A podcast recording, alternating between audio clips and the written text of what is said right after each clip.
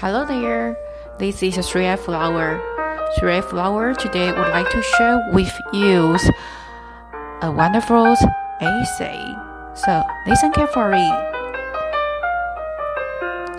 Once we make sure our life goal, if we concentrate on how to do it with our own energy, rather than why it couldn't be the best, the result would be completely different.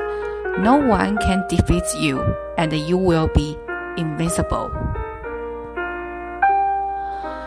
一旦坚定确定了一个目标，若愿精力全集中在怎样去做到，而非为什么做不到，情形和结果就会不同。